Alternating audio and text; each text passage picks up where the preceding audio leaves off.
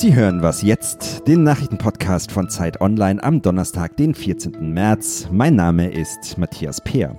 Heute sprechen wir über ein Jahr große Koalition und über eine große kommunalpolitische Debatte in Deutschland. Zuerst aber die Nachrichten. Heute wird im britischen Parlament das dritte Mal in dieser Woche abgestimmt, nachdem der Deal von Theresa May erneut abgelehnt wurde. Das war am Dienstag und die Abgeordneten dann am Mittwoch auch einen harten Brexit ohne Deal ausgeschlossen haben, geht es heute darum, die Frist für den Austritt zu verlängern. May müsste das dann bei der EU beantragen. Ob die dann aber zustimmt, ist nicht sicher. In jedem Fall wird das heute aber nicht die letzte Brexit-Abstimmung sein. May will nämlich das Austrittsabkommen bis zum 20. März noch ein weiteres Mal den Abgeordneten vorlegen. Das wäre dann die inzwischen dritte Abstimmung über das Dokument. In der Champions League steht zum ersten Mal seit 13 Jahren keine deutsche Mannschaft im Viertelfinale. Bayern München ist nach dem Achtelfinal-Rückspiel gegen den FC Liverpool nämlich ausgeschieden. Bei ihrem Heimspiel vor 70.000 Zuschauern haben die Münchner gegen das Team von Jürgen Klopp eine 1:3 Niederlage kassiert. Bayern-Trainer Niko Kovac hat sich hinterher enttäuscht gezeigt über die Leistung seiner Mannschaft. Sein Kommentar, wir haben verdient verloren. Redaktionsschluss für diesen Podcast ist 5 Uhr.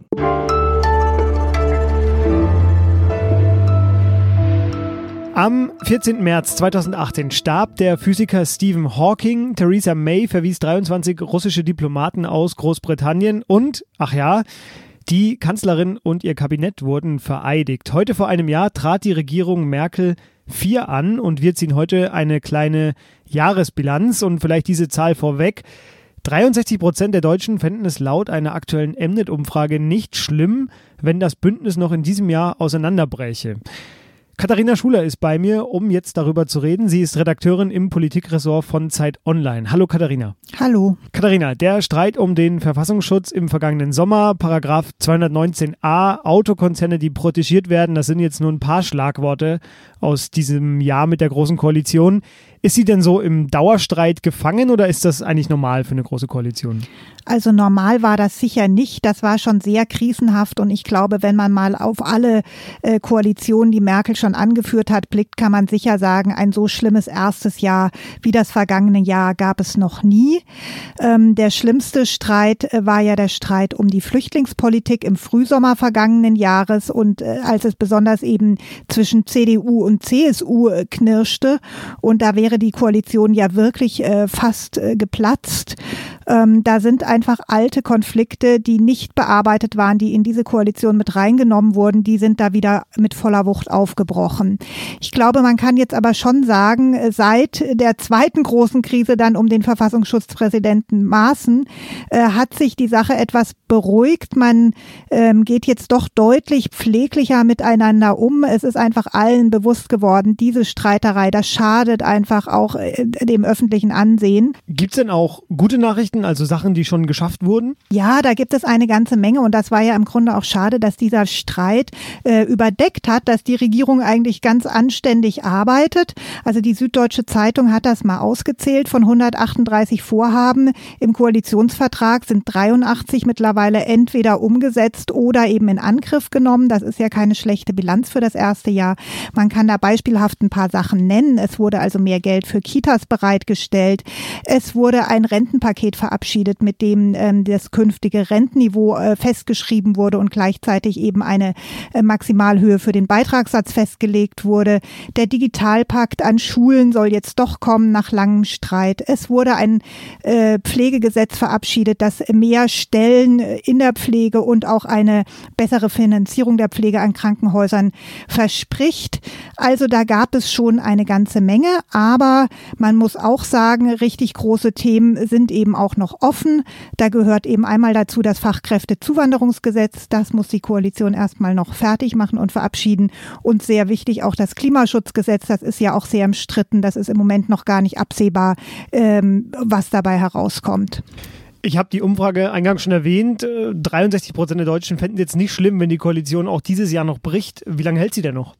Ja, ich hänge mich jetzt einfach mal ganz weit aus dem Fenster und sage, die Koalition hält bis 2021, ah ja. ähm, weil ich einfach glaube, die SPD hat kein Interesse daran, diese Koalition platzen zu lassen, weil sie in den Umfragen so schlecht dasteht. Und für die CDU hat, äh, hätte vielleicht ein Interesse daran, weil sie dann äh, Kramp-Karrenbauer schneller zur Kanzlerin machen könnte. Aber für beide Partner gilt eben, ähm, wer in der Öffentlichkeit als derjenige wahrgenommen wird, der so ein Bündnis dann auch zum Scheitern bringt, der hat schon mal schlechtere Karten bei äh, Neuwahlen. Und ich glaube, das diszipliniert beide Partner doch sehr. Katharina Schuler aus dem Politikressort über die Einjahresbilanz der Großen Koalition. Dazu wird es natürlich auch heute bei uns flankierende Berichterstattung, nenne ich es mal, äh, geben. Vielen Dank dir, Katharina. Gerne.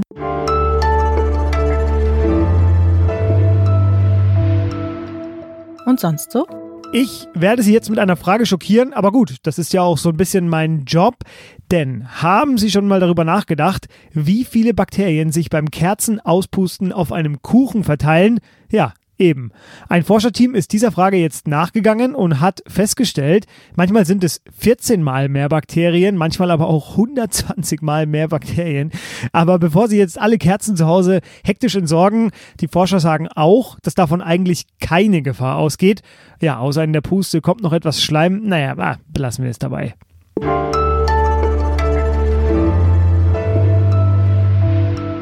Wer sind wir? Wer wollen wir sein? Dieser Satz, der aus einer Arte-Doku stammen könnte, der steht im aktuellen Dossier der Zeit, denn irgendwann fing man in Deutschland an, Straßen nicht mehr nur praktisch zu benennen, also zum Beispiel die Metzgergasse oder den Grashof, sondern das Nationalbewusstsein stärken zu wollen und äh, nannte Straßen deshalb nach berühmten Deutschen.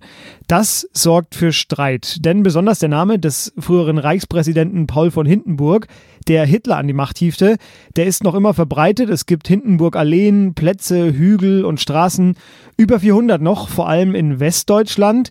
Und mit dem Autor Bastian Berbner spreche ich nun über eine ja, größere kommunalpolitische Debatte in Deutschland. Hallo Bastian. Hallo.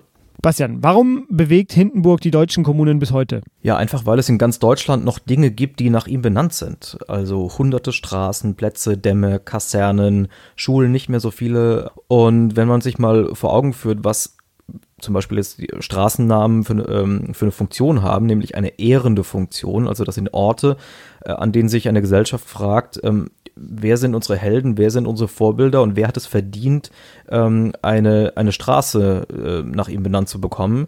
Dann gibt es halt heute viele Menschen, die sagen, nee, Hindenburg hat diese Ehre nicht mehr verdient und im Gegenteil, er hat sogar verdient, dass man ihn gezielt entehrt indem man diese äh, Straßenschilder abnimmt. Die Debatte ist auch deswegen spannend und du hast es ja gerade schon angerissen, weil in ganz Deutschland im Kleinen ganz große Fragen ausgehandelt werden, nämlich es geht um die Frage, wen ehrt man?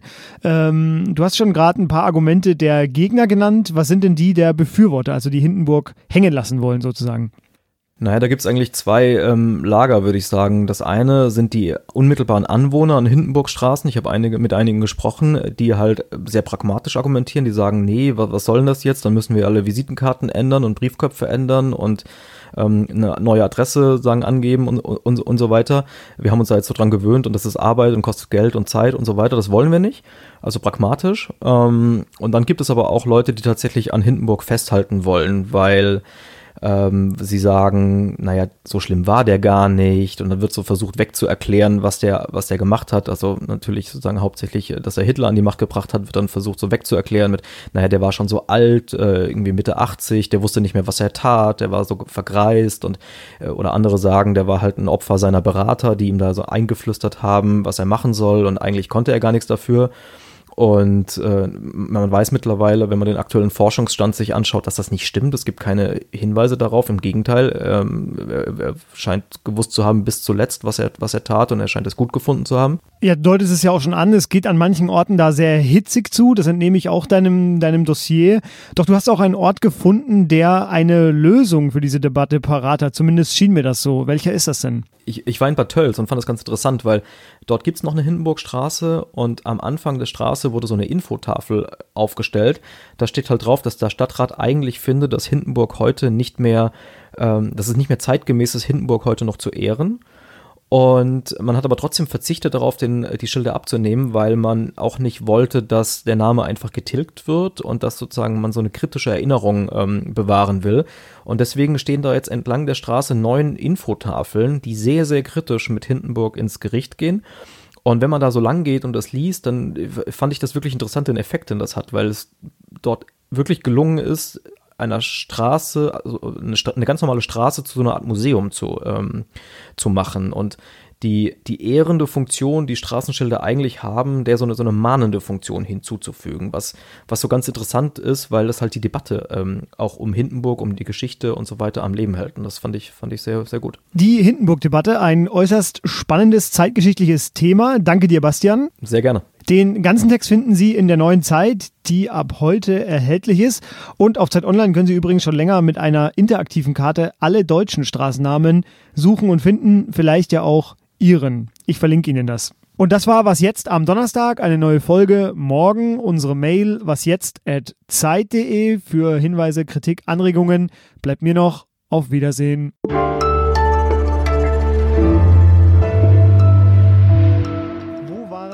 energischen Hindenburg-Gegner?